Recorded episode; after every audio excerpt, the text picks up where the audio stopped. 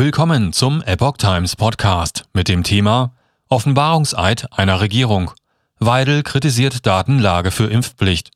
Ein Artikel von Susanne Aussitsch vom 3. Februar 2022. Überlastete Kliniken, fehlende Pflegekräfte. Mit diesen Argumenten wurden die Maßnahmen zur Corona-Politik in der Vergangenheit immer wieder begründet, zu denen auch die Covid-19-Impfungen zählen.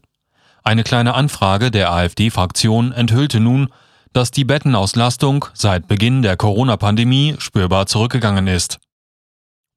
Spätestens seit der Corona-Krise sind die Krankenhausbetten, besonders die Intensivstationen, in den Blickwinkel der Öffentlichkeit gerückt.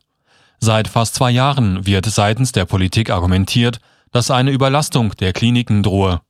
Mit Maskenpflicht, Abstandsgebot und Lockdown wurden gravierende Maßnahmen eingeleitet, die die Grundrechte der Bürger einschränken.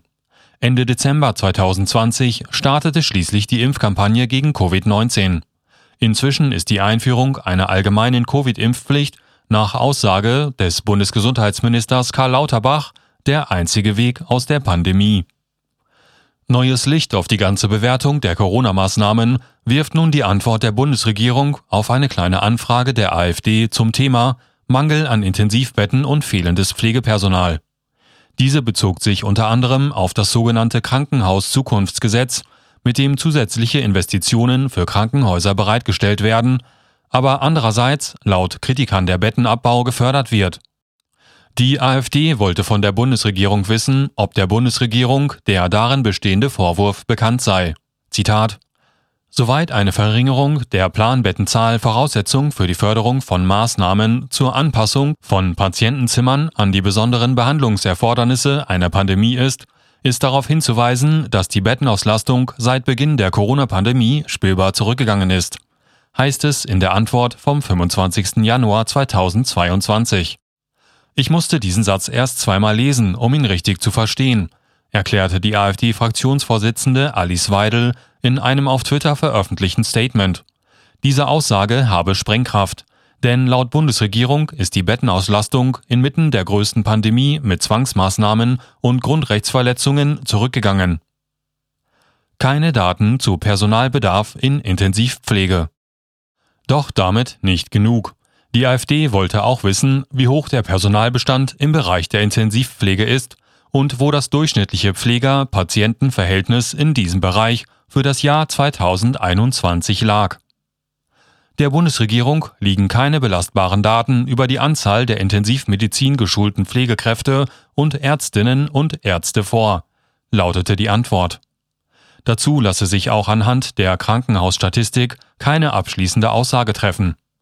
Der Regierung liegen außerdem weder Daten vor, wie viele Pflegekräfte von März 2020 bis Dezember 2021 bundesweit neu eingestellt wurden, noch wie viele möglicherweise gekündigt haben.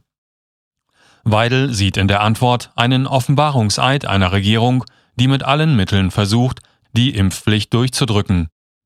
Fehlende Datenanalyse für Auswirkungen der Impfpflicht. Auch in Hinblick auf die ab 15. März geltende Nachweis bzw. Impfpflicht für Pflegepersonal fehlen dem Bundesgesundheitsministerium gemäß der Antwort der Regierung Informationen darüber, ob und gegebenenfalls wie viele Beschäftigte in Pflegeheimen, ambulanten Pflegediensten und Krankenhäusern ausscheiden würden. Die Regelung des Paragraphen 20a Infektionsschutzgesetz ziehe kein automatisches Beschäftigungsverbot nach sich heißt es ausweichend in der Antwort der Bundesregierung. Für den Fall, dass der geforderte Impf- oder Genesenen-Nachweis oder ein Zeugnis über medizinische Kontrainduktion nicht vorgelegt wird, müsse das zuständige Gesundheitsamt nach pflichtgemäßen Ermessen prüfen. Dabei würde auch die Personalsituation in der Einrichtung berücksichtigt.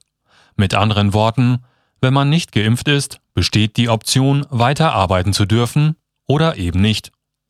Divi Intensivbettenregister.